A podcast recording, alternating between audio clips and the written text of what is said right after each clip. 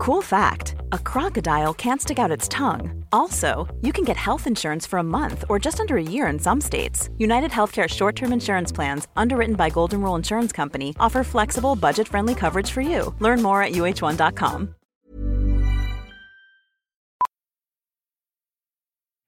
powerful is the Cox network? So powerful that one day the internet will let your doctor perform miracles from thousands of miles away, Connecting to remote operating room. giving a whole new meaning to the term house call. Operation complete. The Cox network, with gig speeds everywhere, it's internet built for tomorrow, today. Cox, bringing us closer. In Cox serviceable areas, speeds vary and are not guaranteed. Cox terms apply, other restrictions may apply. Ahora que has asumido ese gran trabajo, no deberías tener que conformarte con la caja grande. Tú mereces un viaje a Northern Tool y estamos listos para los detalles. Sabemos todo sobre las cosas pequeñas que hacen la mayor diferencia. Tal vez es por eso que nos llaman el paraíso de los solucionadores de problemas. Desde lavadoras a presión hasta herramientas eléctricas, Northern Tool Equipment ofrece las marcas de las que usted depende, como Northstar, DeWalt, Milwaukee y Strongway. Northern Tool. Estamos hechos para esto. Soluciona tus proyectos hoy en la tienda o en northerntool.com.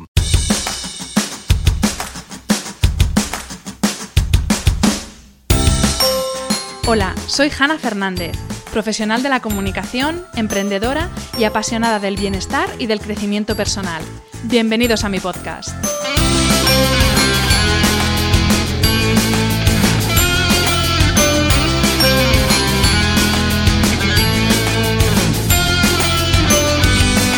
En cada episodio encontrarás charlas con personas brillantes e inspiradoras que te van a dar las claves para reinventarte, ilusionarte, empoderarte y vivir por fin la vida que quieres.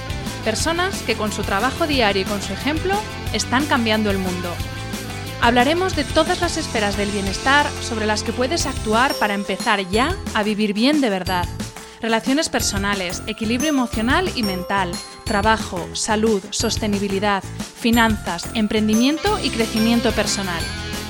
¿Estás listo? Vamos, yo te acompaño. Aquí comienza tu guía para vivir bien.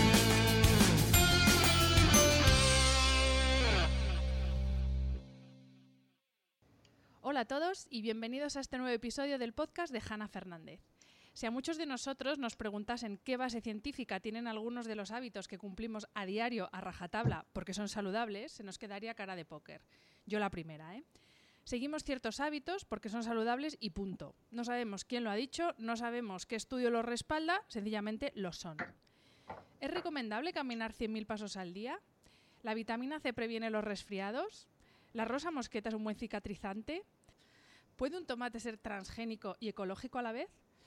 Para resolver estas y muchas otras dudas, o, o, mitos, mejor dicho, he invitado al podcast a uno de los científicos que más alto y claro habla sobre los mitos sin base científica acerca de la salud que muchos nos tragamos sin rechistar.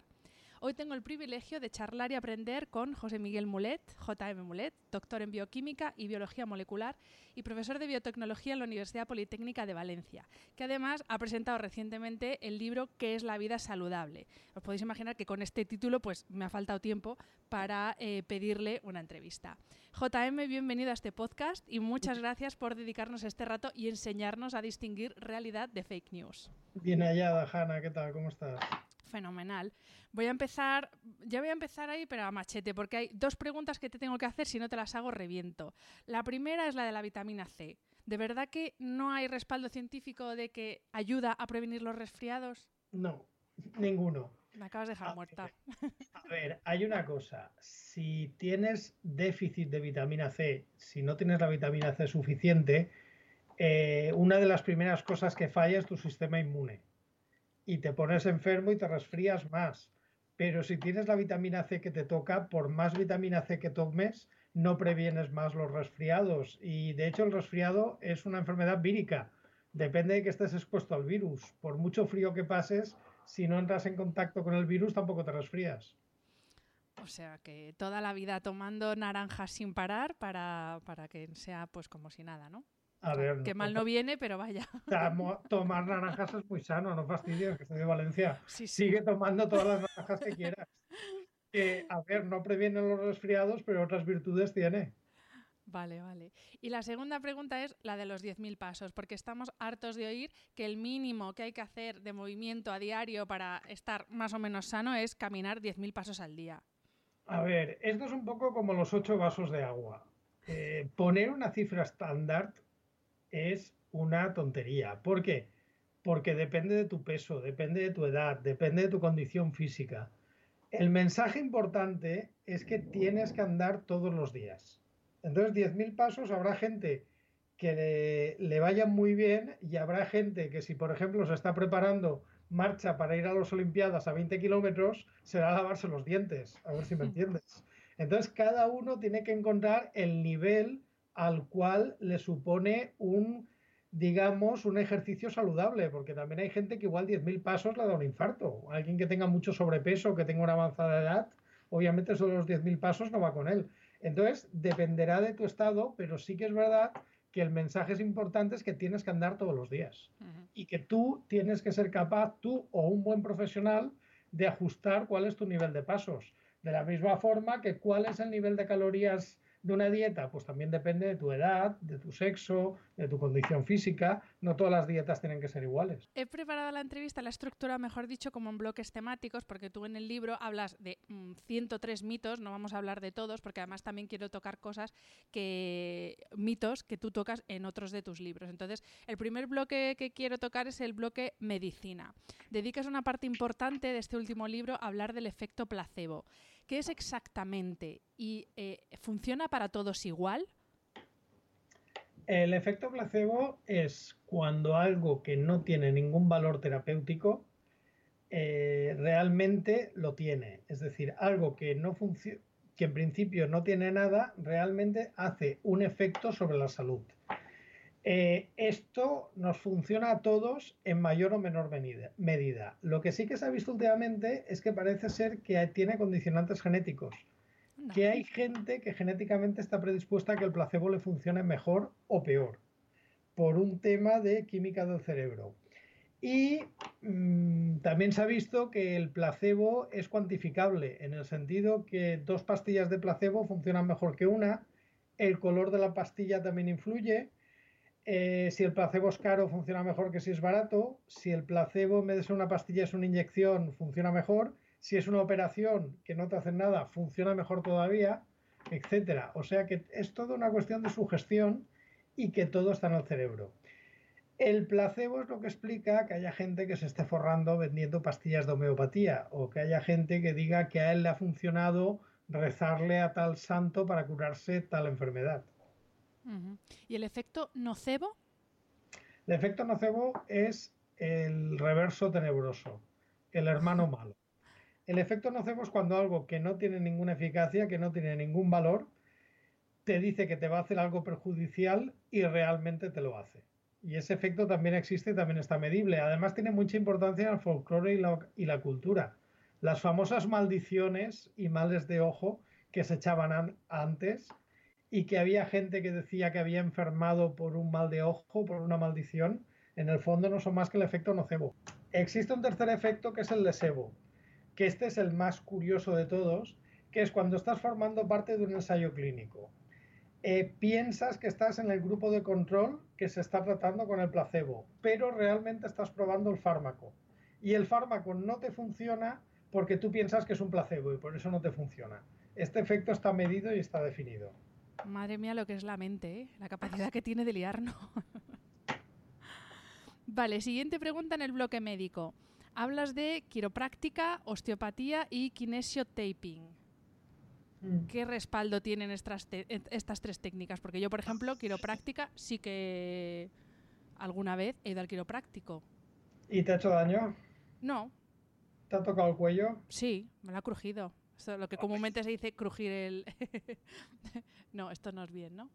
No, no te lo recomiendo. A ver, cualquier fisioterapeuta serio te dirá que forzar un músculo más allá de su rango natural, es decir, forzar a girar algo más allá de lo que él puede girar por sí mismo, es un riesgo necesario. Y el tema del crujido de cuello, que es la marca de la casa de los quiroprácticos, se ha demostrado que es muy peligroso. Eh, peligroso desde que se pueden crear roturas de cervicales, que a veces pueden ser fatales, hasta trombos y desprendimiento de depósitos en la, en la carótida que también pueden ocasionar problemas cardíacos. Y de hecho la lista de víctimas es bastante larga. A ver, mira, la quiropráctica es una disciplina que se inventó un señor, que se llamaba Palmer. Y directamente se la inventó y se puso a venderla, sin ningún tipo de base. Eh, se han montado una película de que todos los males del cuerpo humano pasan por la columna vertebral, pero males incluso a veces problemas cardíacos, problemas de, de sordera, de visión. No, hay problemas que dependen de la columna y problemas que no. Sí que es verdad que la mayoría de nervios pasan por la columna vertebral, pero no puedes curar todos los males tocando la columna vertebral. Y el problema es que muchas manipulaciones que hacen realmente no sirven para nada y algunas son peligrosas. La osteopatía directamente es otra cosa que se inventó otro señor, que también tuvo una elucubración. Todo esto viene de Estados Unidos del siglo XIX, donde había mucha profusión de pseudoterapias. El de la osteopatía se llamaba Steele, que era médico y que vio mucho dolor en la guerra de secesión y de repente se retiró de la medicina y empezó a pensar y descubrió que todos los males del cuerpo eran porque la energía se acumulaba en los músculos y él haciendo movimientos de los músculos podía liberarla. Desde ese punto de vista, mm, ahora sabemos que eso que pensó él no era cierto. Sí que es verdad que la osteopatía normal y corriente se parece bastante a la fisioterapia. ¿Esto qué quiere decir? Pues que hombre, son manipulaciones de los músculos que en principio no tienen por qué tener riesgo. Otra cosa es que dentro de la osteopatía está también la craneosacral, que dice que todo se arregla tocándote la cabeza, y entonces empiezan aquí a tocarte la cabeza y a manipularte, y entonces eso, pues hombre, ¿cómo te va a curar un problema de espalda que te toca en la cabeza? Y luego tenemos una que es la visceral. La visceral lo que intenta es solucionarte problemas del hígado, del corazón o del páncreas a base de masajes. Hombre, con un masaje te puedes quedar a gustito. Funcionarte tal. Y luego el kinesiotape, que eso va muy bien para Halloween, ¿no? Si te pones cintas de colores, pues hombre, puedes quedar molón. Pero que te arregle un problema muscular no funciona mejor que el esparadrapo de marca blanca que venden en el supermercado. Bueno, yo también me han puesto las tapes y no sé si es por efecto placebo o, qué, pero sí que es verdad. A mí en mi caso me lo han puesto para cuando tenía, por ejemplo, la rodilla inflamada, que tengo problemas de rodilla, y yo sí que notaba cierto alivio, pero claro, ya no sé si es efectivamente un efecto placebo. No tiene que ser un placebo, pero si en vez de la tape te pones un esparadrapo, haces un vendaje normal y corriente, funciona igual. Porque en el fondo la tape no es más que un vendaje, solo que luego te la ponen de diferentes colores. Pues y con estampados, y Entonces ya mola más. ¿Entiendes lo que quiero decirte? Perfectamente. Y así pones símbolos chinos es lo más. Pasamos, JM, al bloque belleza, que en este sí que nos vamos a parar un poco más porque hay unas cuantas perlas en el libro. Lo primero, te voy a devolver una pregunta que lanzas tú en el libro, que es, ¿funcionan las cremas antiedad? La respuesta es, ninguna crema que te pongas en la cara va a hacer que te quiten años del carnet de identidad. Edad tienes la que tienes, punto.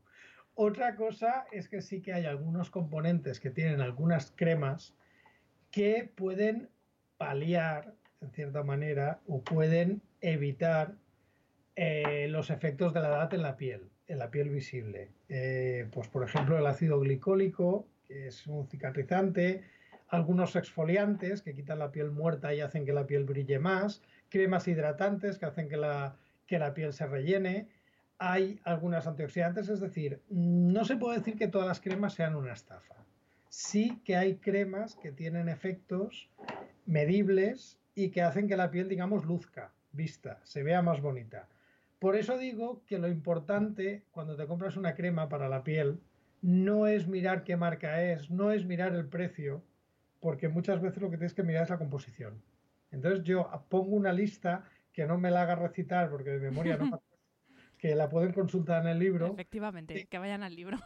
es que si la digo de memoria no me acuerdo, entonces te voy a ser sincero.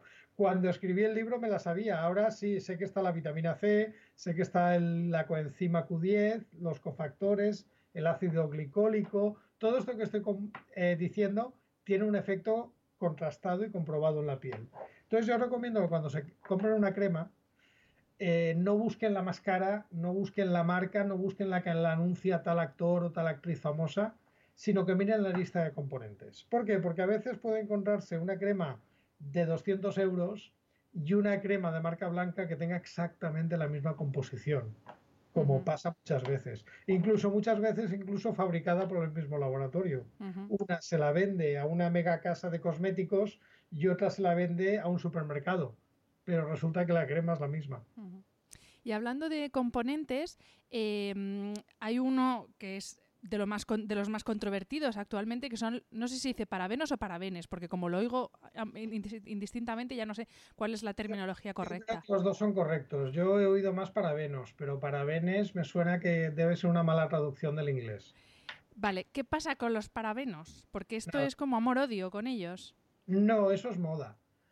Eh, básicamente esto pasa, empieza a haber miedo, la gente mete miedo, ese miedo no tiene por qué estar justificado.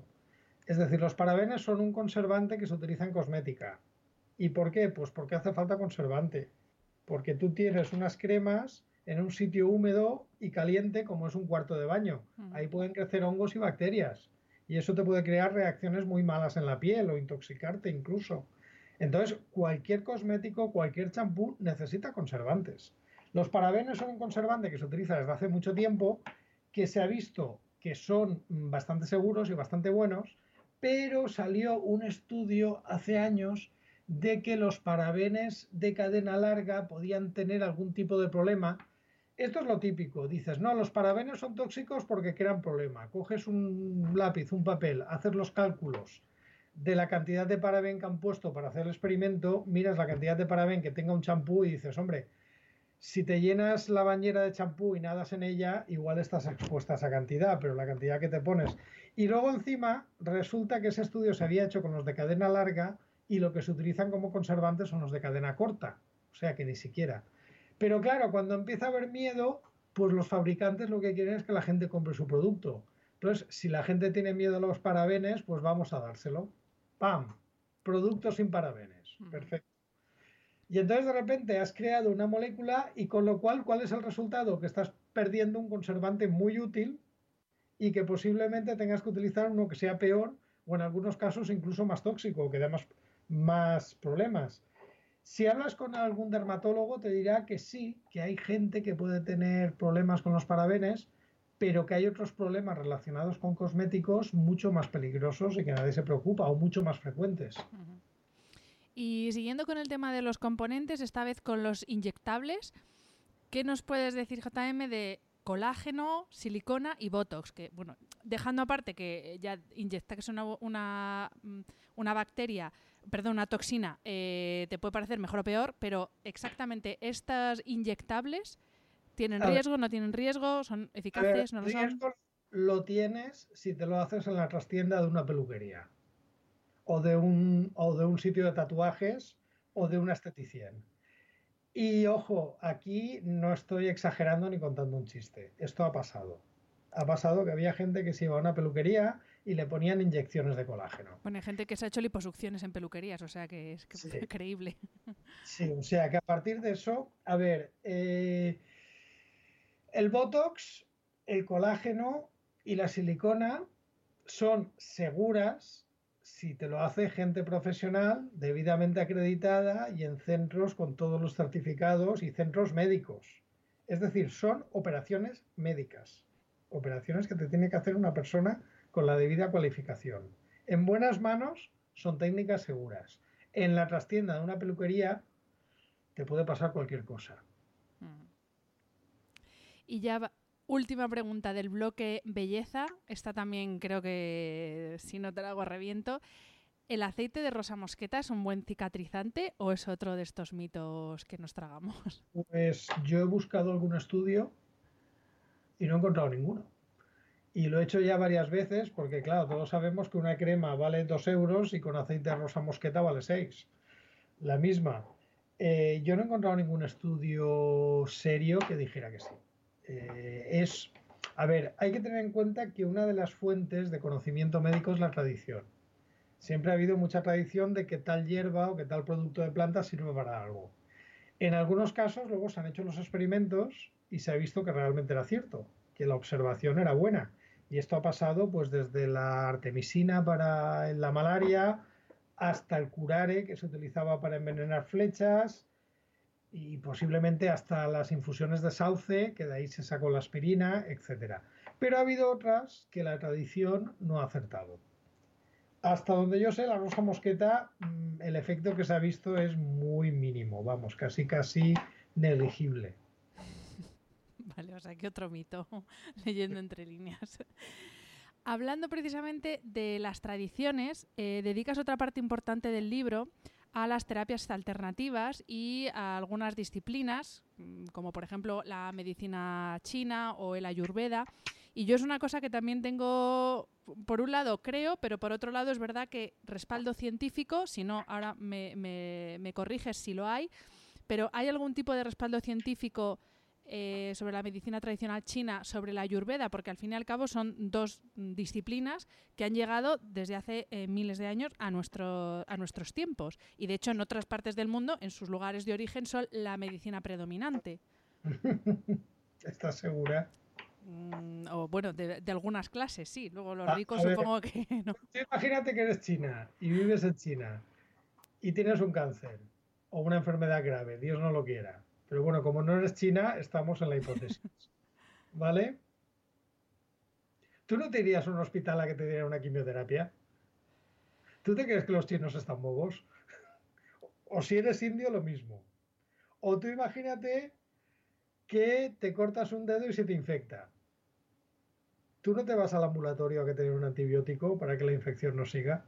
Bueno, pero en este caso, yo lo, o sea, no es que lo vea de forma distinta. Hay una, una un tipo de eh, enfermedad o un tipo de caso, pues, por ejemplo, como el cortarse un dedo traumático o el romperse una pierna y obviamente te vas a que te operen. Y otra cosa es más la concepción que tienen estas, eh, este, estas medicinas, que es como más una cosa preventiva más que el hecho de actuar, por ejemplo, pues eso, si te cortas un dedo o te rompes una pierna. Ahí es eh, donde yo tengo la duda de si ha llegado hasta ahora, si no tendrá una cierta base de verdad.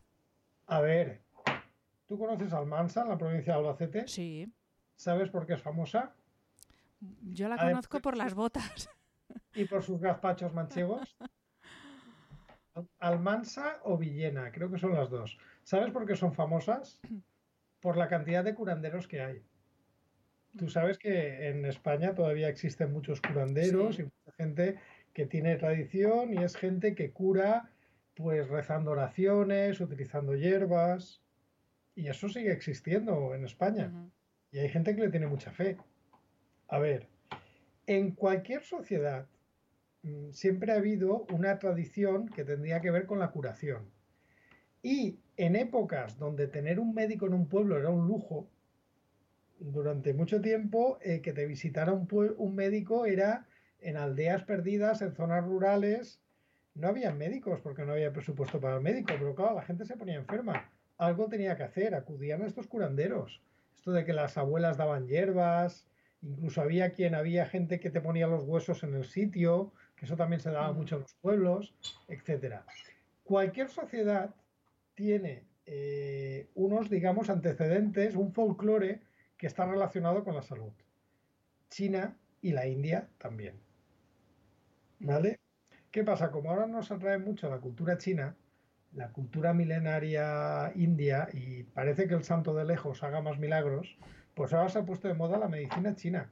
Pero a ver, la medicina china no es más que el compendio de todas estas tradiciones que son similares a las que teníamos aquí, pero con otro fondo cultural, que es el fondo cultural de ellos, que han sobrevivido hasta nuestro tiempo.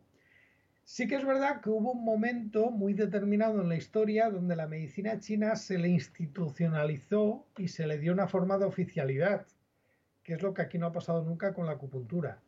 Y eso fue cuando Mao Zedong, cuando tenía todo el problema de que el país era un caos con la gran hambruna que hubo en el 50 y pico y que no había médicos ni se podía tener un sistema de salud, y entonces él promovió mucho las medicinas tradicionales y las medicinas autóctonas, pero porque no tenía dinero para hospitales ni para médicos. De hecho, él nunca creyó en eso y bueno, y es que lo sabemos porque su médica de cabecera publicó sus memorias.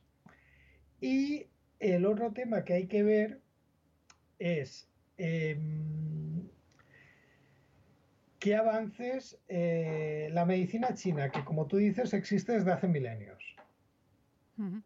¿Qué, índice de mortalidad tienen en China o qué mortalidad infantil?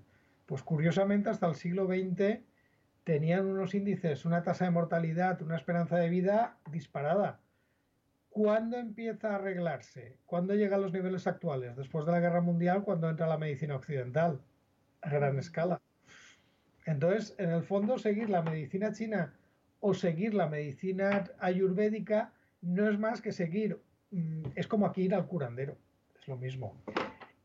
También podría decirte, dice, hay veces que hay cosas de la medicina china que se han incorporado a la medicina occidental, y es cierto.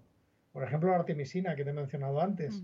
Ese es un preparado. Hay algunos preparados de la medicina tradicional china que se ha visto que tenían efecto. Pero eso no quiere decir que toda la medicina tradicional china sea válida. A ver, eh, la medicina tradicional china mm, no ha descubierto el virus del SIDA, ni ha descubierto que las bacterias causan infecciones, ni ha descubierto la causa de los infartos de miocardio. Entonces, no son más que las costumbres y las tradiciones chinas, que por cierto, estudiarlas es muy divertido porque te das cuenta que el origen de casi todo es bastante prosaico. Por ejemplo, no, hay una que es muy divertida, a mí me encanta. El origen de la... Hay una... La medicina tradicional china, una de las cosas que hace es detectar enfermedades por el pulso. Te toman el pulso y a partir de ahí te dicen un montón de cosas. ¿Sabes cuál es el origen de eso? Mm, no, sorpréndeme, porque eso también me lo han hecho. Vale, vale. Eh, si lees libros de cultura china, hechos por antropólogos, te, divertirás muchísimo. A ver, para empezar, la medicina era un privilegio de los ricos, ¿vale? Los pobres mm, tenían lo que tenían.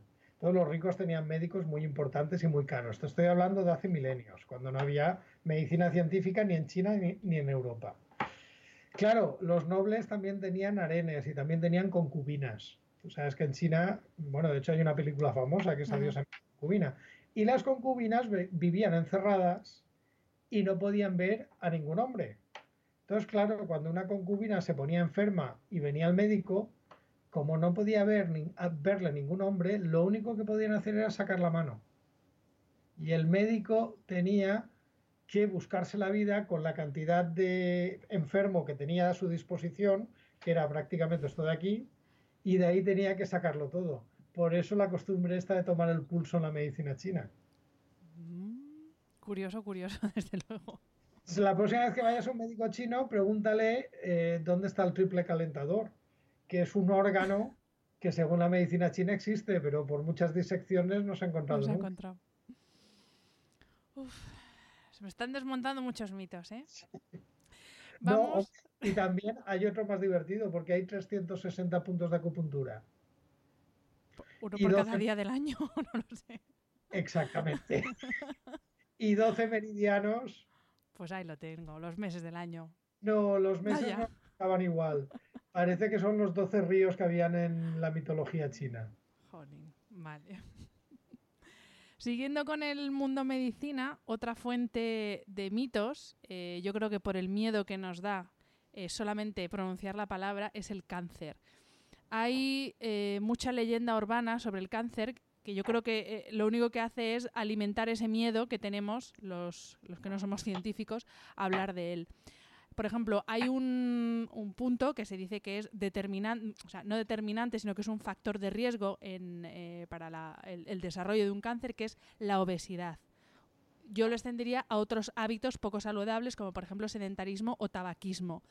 Tenemos respaldo científico de esto porque yo, bueno, he tenido un, caso de cáncer cercano en mi familia y desde la comunidad médica hemos recibido eh, opiniones contrarias. Por un lado sí, por otro lado que no es tan determinante. ¿Qué sabemos? A ver, mm, el cáncer es como una lotería. Es decir, los factores de riesgo equivalen a comprar más números para que te toque el cáncer. ¿Esto qué quiere decir? Que si tú fumas, estás aumentando en un 30% las posibilidades de cáncer de pulmón. Además de otros cánceres como boca, lengua, esófago, etcétera, pero principalmente un 30% de cáncer de, pulmón. Si tú bebes, estás aumentando un 10 o un 20% tus posibilidades de un cáncer de hígado. ¿Vale? Si tú tomas el sol sin protección, estás aumentando un 30 o un 40% las posibilidades de un melanoma. Hasta aquí de acuerdo. Te estoy mencionando los factores más claros y más usuales. ¿Qué pasa con la obesidad? La obesidad es un factor de riesgo en algunos cánceres. Por ejemplo, en el cáncer de mama. ¿Por qué? Porque si tienes mucho tejido adiposo, eh, se produce un fenómeno químico que es la aromatización de ácidos grasos, se produce un exceso de hormona y ese exceso de hormona puede ser cancerígeno, que es lo que le pasa algunas veces a las mujeres obesas que a veces notas que tienen como más pelo, tienen más hirsutismo. Eso es por un efecto hormonal que a los hombres nos pasa menos, ¿vale? Por un tema de metabolismo. También es un factor en otros tipos de cáncer. En el cáncer colorectal también se ha visto cierta, más que con la obesidad, con una dieta muy rica en carnes rojas. Yendo a la obesidad, a ver, lo que se ha visto es que si tú comparas una persona obesa, pero que todos los días ande los 10.000 pasos, con una persona con normopeso, pero que esté todo el día sentado delante del sofá, la que más riesgo tiene de cáncer es la persona con normopeso sedentaria. Es decir, se ha visto que es mucho más riesgo para la salud el sedentarismo que el sobrepeso. Aunque lo ideal es no tener sobrepeso y no ser sedentario. Eh, seguimos con el tema cáncer. Hace poco surgió la polémica por una publicación en una web eh, que dependía del Ayuntamiento de Barcelona que afirmaba que la tecnología 5G era mala para la salud. ¿Qué sabemos o qué es real de lo que nos dicen sobre la radiación de los teléfonos y bueno, las antenas de móviles y demás eh, sobre nuestra salud y sobre el desarrollo del cáncer? A ver, ¿cuánto tiempo hace que tenemos teléfono móvil? Pues relativamente poco. Bueno, si hablamos de los smartphones, menos todavía, pero vamos. A ver, Hanna, una pregunta. ¿Cuántos amigos y amigas tienes que decían, no tendré móvil nunca, porque no me hace falta y es una pijada. ¿Tuviste alguno? Mm, bueno, mi hermano. Tu hermano. ¿Cuántos WhatsApps te ha enviado hoy? Bueno, e, él lo usa poco, pero tiene móvil, tiene móvil y, al principio seguía con los estos móviles patata hasta que ya tuvo que coger eh, un smartphone para tener WhatsApp y comunicarse con el mundo. Pero sí, sí, sí. Lo usa, lo usa que todo el mundo que decía que no tendré nunca móvil, hoy tiene móvil y lo utiliza. O sea que prácticamente, ¿conoces a alguien que no tenga móvil? No. Vale. La verdad que no. O sea que prácticamente es una tecnología muy extendida. ¿No? Y es una tecnología además que hace 10 años no estaba extendida y hace 20 años no existía. ¿De acuerdo? ¿En estos 20 años ha aumentado algún tipo de cáncer que hayamos visto que haya hecho un pico? No lo sé, ahí te lo dejo, yo no tengo ni idea. Pero entiendo que la respuesta es no. La respuesta es no. Mm. Ni siquiera los cánceres relacionados con la posición del móvil, como pueden ser cánceres de cerebro o melanomas o algo. No. Y también los que decían, por ejemplo, de llevarlo en el bolsillo para los hombres, que influían el cáncer de próstata, por ejemplo. Tampoco. Tampoco. No, no han aumentado, porque es que hemos pasado del todo a la nada, no, al revés, de la nada al todo, muy poco tiempo y no se ha visto ningún efecto sobre la salud a nivel global. Con el tabaco nos dimos cuenta que el tabaco daba cáncer, por mucho más allá de todas las tonterías que dicen que si la industria y tal. Cuando la gente empezó a fumar, hubo unos médicos en Inglaterra que hicieron un estudio para observar la salud de los médicos que fumaban y se vio que se estaban muriendo en un porcentaje muy alto de cáncer de pulmón, cosa que los que no fumaban no tenían apenas cáncer de pulmón. Y eso lo sabemos desde los años 50. Mm. ¿Entiendes? En el caso de los móviles sería muy raro que pasara esto. ¿Por qué? Porque el tipo de radiación que utilizan es lo que se llama radiación no ionizante, que es la radiación que no tiene energía suficiente para alterar o entrar en contacto con tus moléculas, para inducir un cambio. De hecho, es curioso que haya dado miedo porque vivimos en un baño de ondas artificiales desde hace tiempo las ondas de radio son artificiales y estamos inundados. Si tú coges un aparato de radio, extiendes la antena y coges una emisora, quiere decir que estás siendo bañado de ondas de radio y no pasa nada. Entonces, de los campos electromagnéticos no hablamos, ¿no? Porque también yo he leído alguna cosa sobre eh, las, mm, pues por ejemplo, las luces, las llaves de luz que tenemos a los lados del cabecero de la cama, los campos electromagnéticos. ¿Tú, ¿Tú, qué lees? yo leo de todo, demasiada información. Un, poquito. Sí, tengo que filtrar más, sí. A ver, campos electromagnéticos como tal, como tal, te diría, dentro del campo electromagnético, que simplemente es toda la radiación con las diferentes longitudes de onda, a partir de la luz ultravioleta sí que es peligroso. Porque tienes la luz ultravioleta, los rayos X, los rayos gamma, y eso sí que es radiación ionizante y es de alta energía, y por eso cuando te haces una radiografía, verás que todo el mundo va con mandiles de plomo y tú te haces una y te dicen que salgas rápido y no te puedes hacer muchas radiografías, porque esa radiación sí que sabemos que es peligrosa. Eso es radiación electromagnética. Pero por debajo de la, por debajo de la ultravioleta, en principio no tiene peligro. A ver, también está que no puedes estar mucho tiempo a la luz del sol, la infrarroja, a ver, habría que matizar. Pero en general no puede interaccionar con tu, con tu organismo porque no tiene suficiente energía. En cambio, los rayos X, que es radiación de alta energía, sí que puede. Comprendido. Voy a filtrar más mis próximas lecturas. Eh, JM, vamos a hablar de, yo creo que es uno de tus temas estrella, que es el mundo de los transgénicos. Ahora vamos a entrar en el transgénico dentro del ámbito de la alimentación, pero yo no sé tú qué explicación tienes a esta fobia que hay por los transgénicos, porque en otras disciplinas eh, la modificación genética o reprogramación celular está consiguiendo grandes avances, por ejemplo, en la investigación de enfermedades como el cáncer. Entonces, ¿por qué hay unos transgénicos o una manipulación genética que está bien vista y otra que no está bien vista? Pues mira, yo te voy a negar la mayor. Yo no creo que hay miedo a los transgénicos. Yo creo que hay un postureo de que yo digo que los transgénicos son malos porque me han dicho que son malos, pero realmente no me importa. Y te lo puedo demostrar. Eh, ¿Esa camiseta que llevas es de algodón? Mm, mezclada. no, no es algodón 100%. Vale, eh, ¿te has fijado dónde está fabricada? No. Vale, luego, cuando desconectes, si eso lo miras en la etiqueta, y posiblemente ponga en la India, en Pakistán o en Bangladesh. O sea, que está hecha con algodón transgénico. ¿Te estaba preocupando que tu piel estuviera en contacto con algodón transgénico antes de que yo te lo dijera? No. ¿Ves cómo no hay tanto miedo? Te pongo otro ejemplo. La ley en Europa obliga a que cualquier alimento que lleve más de un 0,9% de transgénicos vaya etiquetado. Y que ponga, este alimento contiene principalmente es maíz o soja o GM, o soja transgénica o soja modificada genéticamente. Cuando vas a un supermercado y compras algo que tiene maíz o soja, miras esta etiqueta. No. ¿Buscas? No, la verdad es que no. O sea, yo, es verdad que cuando voy al supermercado lo que intento es comprar comida y no comprar productos. Pero obviamente yo no sé si esos pepinos o esos calabacines, no sé si han tenido algún tipo de modificación. No, ya te digo, ya te adelanto que ahora mismo transgénico en un supermercado solamente puedes encontrar productos que tengan colza, soja o maíz. Vas a encontrar muy pocos, porque no se utiliza para alimentación humana, aunque podría pero no se utilizan.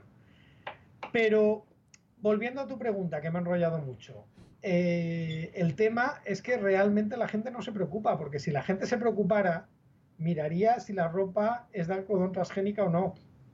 O miraría si los productos que compran en el supermercado tienen maíz transgénico, tienen soja transgénica. Y la gente no lo hace. A la gente le da igual el tema de los transgénicos.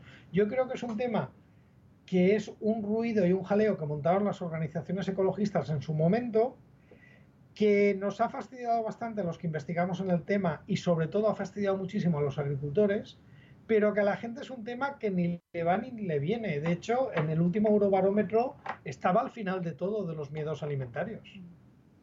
JM, ¿qué conseguimos con la manipulación genética de un alimento, de una fruta, de una verdura? Pues una mejora que por las técnicas tradicionales no habíamos conseguido. A ver, si alguien se cree que las mandarinas, que se pelan tan fácil, la clementina, y está tan dulce, eso es un regalo de la naturaleza, pues que cambie de, que cambie de, de idea o que cambie de planeta. ¿Qué quieres que te diga? Las clementinas son una variedad del padre Clement, que era un jesuita que vivía en Argelia y que eh, aisló esa mutación en el siglo XIX y a partir de ahí empezaron a, a, cultivarse. Y es artificial en el sentido de que hubo alguien que seleccionó esa mutación y la empezó a propagar. Entonces, todo lo que comemos es fruto de mejora genética, de cruces, de hibridaciones. ¿Alguien se cree que las sandías sin pepitas nacen espontáneamente del campo? Eso te lo iba a preguntar, que también hay modificaciones un tanto absurdas como las sandías sin pepitas. Absurda no es. ¿A ti te gusta estar comiendo pepitas y haciendo.? Pues ni me gusta ni me disgusta, pero es como son las cosas. Es como las uvas sin pepitas, pues las uvas tienen pepitas. Como son las cosas, no, perdona. La sandía era incomible. Una sandía auténtica del siglo XVII eh, no se podía comer porque no tenía casi carne, era todo la parte blanca. Entonces, lo de las sandía sin pepita, a ver, primera, si, la, si te gusta te la compras y si no, no, que siga habiendo sandía con pepitas. Pero hay gente que le parece mucho más cómoda. No, no, desde luego, sí, ahí no digo nada. Y evita que los niños se atraganten. Mm. Con lo complicado que es que un niño coma fruta. Entonces, todo eso son mejoras que hemos ido haciendo. Y hemos utilizado diferentes técnicas. Por ejemplo, la clementina es una mutación natural seleccionada eh, algunas directamente lo que hacemos es inducir mutaciones con radioactividad total. Por ejemplo, el arroz que se utiliza en la paella, el arroz bomba. Esto es una mutación inducida. El tema de las, de las sandías sin pepitas simplemente es un cruce entre dos variedades diferentes, que tienen diferente número de cromosomas y por eso es estéril y no se desarrollan las pepitas. Y hay algunas algunos cambios que con las técnicas que tenemos disponibles no podemos hacerlos. Pero en cambio, poniendo un gen de un organismo en otro, sí que se puede hacer. ¿Para qué se hacen transgénicos? Pues hombre, pues por ejemplo, para conseguir arroz que tenga vitamina A. Dices, pero si es que la vitamina A está en la carlota o está en el mango. Vale, pero es que tú tienes un supermercado al lado donde venden zanahorias. Pero imagínate a alguien que vive con menos de un dólar al día y que el dólar solamente le da para comprar 300 gramos de arroz. Y que comer una naranja es un lujo. Pues si ese arroz tiene vitamina A, pues posiblemente estás mejorando su alimentación de una forma brutal. Y eso es una de las cosas. O imagínate que haces un maíz que es resistente a insectos. Pues hombre, estás ahorrando que el agricultor vaya con el tractor y le ponga insecticida y mate todo lo que pille. Si el maíz es resistente a insectos, solo matará al insecto que se, alimenta del maíz y el resto de población continuará igual. Con lo cual estás haciendo un favor al ecosistema y estás consiguiendo que el precio final del maíz sea más barato. ¿Y es compatible el producto transgénico con el producto ecológico? Porque es como la gran lucha, ¿no? Están o los pro, los proecológicos o los otros. No es compatible por un motivo, y es que el producto ecológico no es más que un producto que se ajusta a un reglamento y a día de hoy el reglamento ecológico prohíbe absolutamente que se utilicen transgénicos. Pero si cambias la pregunta y dices, ¿el producto transgénico puede ser eh, más beneficioso para el medio ambiente? ¿O puede tener menos impacto ambiental o menos huella de carbono? La respuesta es que sí. Por ejemplo, el maíz libre, eh, resistente a insectos, si no pones insecticida, tienes muchas menos emisiones de CO2. ¿Y con el pan qué pasa? Porque también es como otra de las modas de los últimos años, no tanto el pan, sino el gluten. Eh, incluso se ha llegado a decir que es que ahora había un gluten modificado genéticamente, perdón, un trigo modificado genéticamente de menor calidad que el trigo que se utilizaba antes para hacer el pan. ¿Cuánto de mito, que sé que hay mucho de mito, pero me gustaría que lo explicaras desde el punto de vista científico, hay con el tema del gluten? Pues mira, trigo transgénico no hay, ninguno, partiendo por ahí. No es, modificado genéticamente. Sí que es verdad que las variedades modernas de trigo tienen más gluten que las antiguas. ¿Por qué? Pues porque se han seleccionado así, porque son variedades que el público le gustaban más porque son más esponjosas y el amasado era mucho mejor. Por eso el pan de ahora sí que es verdad que tiene más gluten que el de hace unos años. ¿Qué pasa con el gluten? Si no eres celíaco, nada. Si eres celíaca o tienes intolerancia no celíaca al gluten, sí que te puede crear problemas. Dicho esto, el gluten es una alergia. Una alergia no depende de la cantidad que te comas. Una alergia depende de estar expuesta o no. Entonces, para un celíaco, es tan malo un pan moderno como un pan antiguo, porque el pan antiguo tiene menos gluten, pero tiene gluten. Lo mismo que ahora se ha puesto de moda decir que si las que si las eh, ¿cómo se llama esto? Que si los cereales antiguos y todo esto, pero no, los cereales antiguos y todo esto todavía tienen eh, gluten, o sea que tampoco sirven. Entonces, JM, ¿qué podemos hacer para que la opinión pública no se polarice? Porque, por ejemplo, hace falta ciencia para hacer controles biológicos de plagas. Entonces, ¿qué podemos hacer para que no haya este enfrentamiento entre los que están a favor de los avances científicos como la modificación genética y los que son hiper mega ecologistas que no admiten nada que no sea ecológico, orgánico, etcétera, etcétera? Pues hombre, lo primero que hay que hacer es que si quieres hacer un debate y que la gente elija, lo que tienes que aportar son datos fiables. El problema es que, por ejemplo, todo lo que han dicho los grupos ecologistas sobre los transgénicos no era cierto. Entonces, si tú vas a un debate y lo que cuentas no es cierto, tu postura queda un poco tocada. Eh, luego, yo, por ejemplo, como científico, estoy harto de que cada vez que me entrevistan para preguntar sobre transgénicos, mm, a la vez entrevisten al de Greenpeace o al de Amigos de la Tierra que mete unas bolas así de grandes. Yo me imagino, oye, mm, perdona, si entrevistaras a un científico que ha descubierto algo sobre evolución, ¿Llamarías también a uno que dice que la evolución no existe, que hemos sido creados por Dios para dar las dos visiones? Claro, si tú transmites así la información, das a entender que hay un debate que a nivel científico no existe. Estás creando un falso debate o estás creando lo que se llama la falacia del falso dilema, cuando realmente no es un dilema, ni hay dos opiniones. Entonces, durante mucho tiempo se ha informado mal. También es verdad que yo creo que el debate se está muriendo el debate se está muriendo porque es que ya es una tecnología que utilizamos para todo. Y claro, si ahora tiraras de meroteca de todo lo que han dicho los ecologistas sobre los transgénicos, iban a quedar muy mal. Muy, muy mal. Por lo tanto, ellos mismos cada vez les interesa menos. El problema que tenemos son las leyes que ya son muy restrictivas con este tema. Bueno, y también he de decir, yo por ejemplo he cambiado de opinión. Hace unos años yo era anti, anti, anti, anti y porque leo mucho, a veces leo cosas interesantes y en, concreto mm, tus libros a mí me han ayudado mucho a entender que esas ideas que yo tenía eran totalmente infundadas, que no tenían un respaldo científico y yo he cambiado mi opinión y creo que parte de la sociedad también está cambiando eh, la forma que tiene de entender este tema. Si te puedo decir, por estar cambiando, está cambiando hasta Greenpeace, porque mira, hay una cosa muy obvia. Si te vas a la página web, verás que ya prácticamente en la portada no hablan de transgénicos. Parece que ya no es un tema prioritario para ellos. Ya te digo, ¿por qué no es un tema prioritario? Porque ya no es rentable, porque como a ti le, está pasando a mucha gente. A ver, los transgénicos son malos. A ver, un diabético se inyecta tres o cuatro veces al día insulina transgénica debajo de la piel. ¿Y qué pasa? Pues que los diabéticos antes se morían y ahora tienen una vida normal. A partir de ahí, extiende este razonamiento a todo.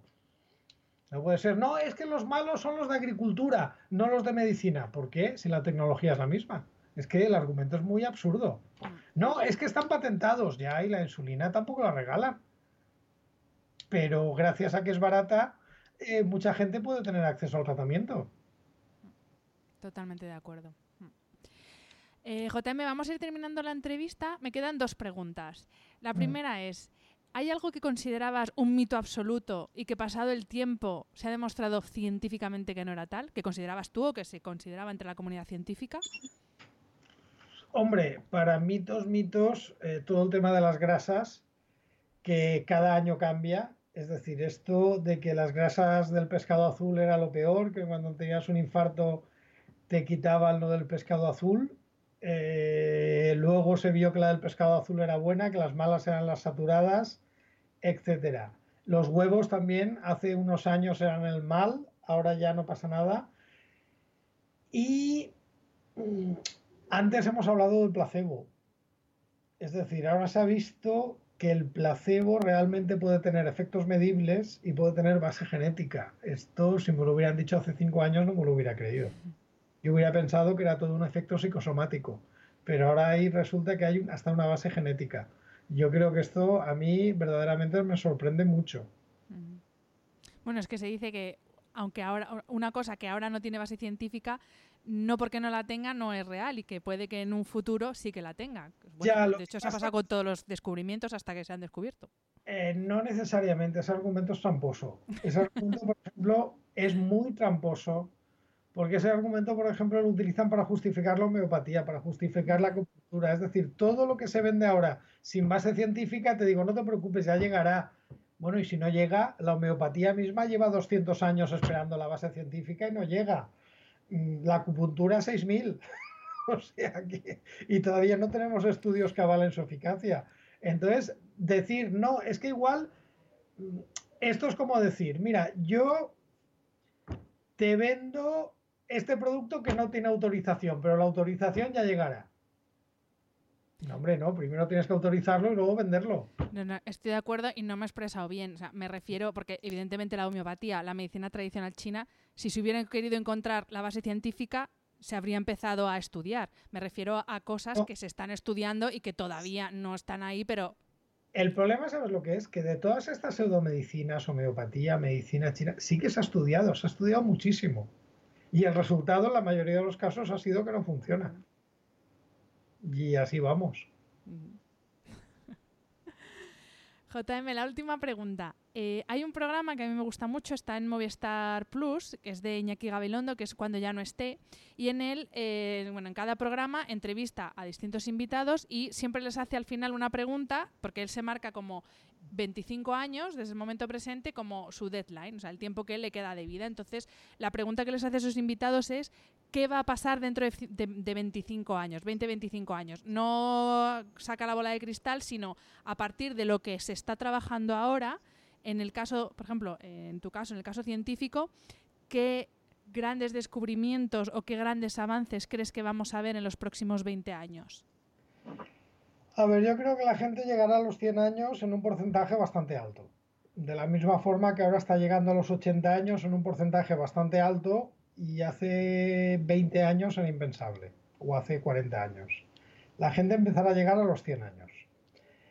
Eh, tendremos más alimentación y mejor. Habrá mucha menos gente que pase hambre. Y la alimentación será, eso sí, dentro de 20 años irás a un supermercado y no vas a reconocer casi nada.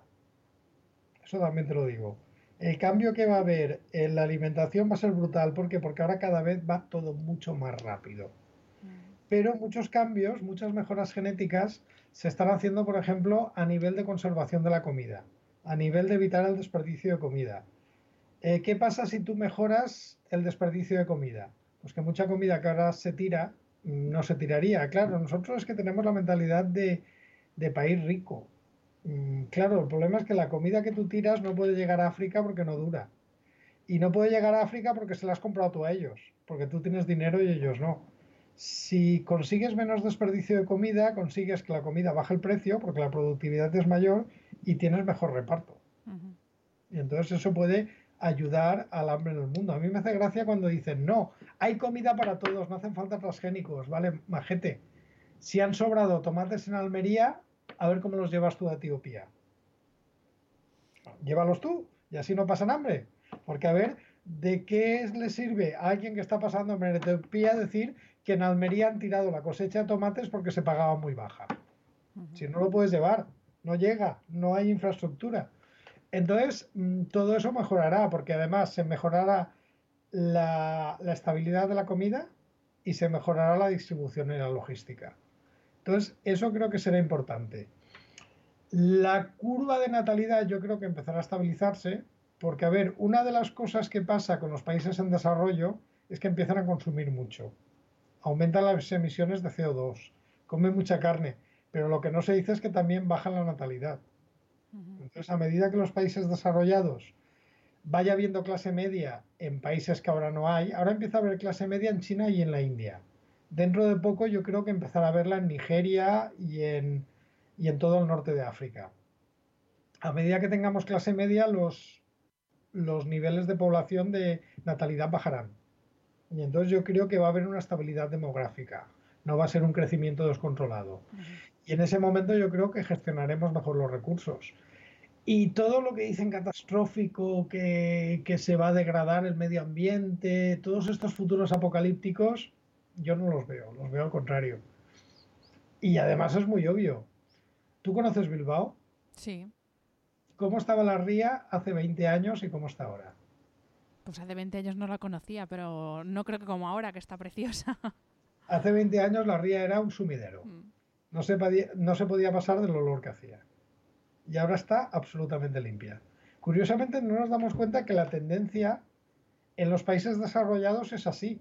Dicen, no, pero es que están los países pobres y tal. A ver, lo que pasa es que las cosas muchas veces van de los países desarrollados a los países en desarrollo.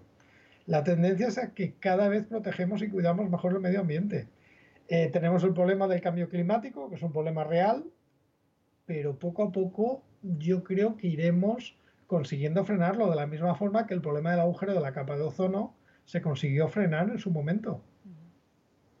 Pues esperemos, esperemos. Y espero que de verdad se cumpla pues eh, lo que dices de la gestión de, de, sobre todo, de los alimentos que no nos comemos para que lleguen a, a otras partes del mundo que no llegan ahora. Esperemos eso. que sí. En eso estamos trabajando. Pues JM, muchísimas gracias. Ha sido un placer. Has dado unos cuantos rapapolvos que todavía me queda alguna creencia de estas poco Pero científicas. todo con cariño, ¿eh? Lo sé, lo sé. Yo eh, siempre quiero aprender. Y oye, eh, soy humana, hay veces que me, cre- me trago sapos, como todo el mundo, así que eh, gracias por tus libros, porque te lo digo, a mí me han cambiado gran parte de la mentalidad que yo tenía antes, así que gracias por tu trabajo. Y no hace falta que apagues el wifi cuando te vayas a dormir. No, mira, esto no lo hago. Pero sabes que hay gente que dice que hay que hacerlo, sí. ¿no? Hombre, lo haría porque es verdad, bueno, dime si es verdad que gasta energía, o sea, el hecho de tener los interruptores y tal, pero no, no por Por problema de salud, sino por gasto. Está, está justificado, por salud no.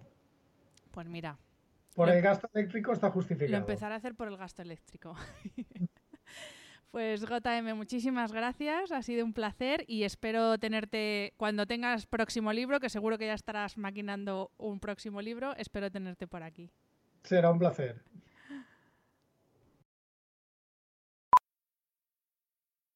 How powerful is the Cox network? So powerful that one day the internet will let your doctor perform miracles from thousands of miles away, Connecting to remote operating room. giving a whole new meaning to the term house call. Operation complete. The Cox network, with gig speeds everywhere, it's internet built for tomorrow, today. Cox, bringing us closer. In Cox serviceable areas, speeds vary and are not guaranteed. Cox terms apply, other restrictions may apply. ¿No se merece tu familia lo mejor? Entonces, ¿por qué no los mejores huevos? Ahora, Egglands Best están disponibles en deliciosas opciones. Huevos clásicos, de gallina libre de jaula y orgánicos de Egglands, que ofrecen un sabor más delicioso y fresco de granja que le encantará a tu familia. En comparación con los huevos ordinarios, Egglands Best contiene la mejor nutrición como 6 veces más vitamina D, 10 veces más vitamina E y el doble de omega 3 y B12. Solo Egglands Best. Mejor sabor, mejor nutrición, mejores huevos. Visita egglandsbest.com para más información. región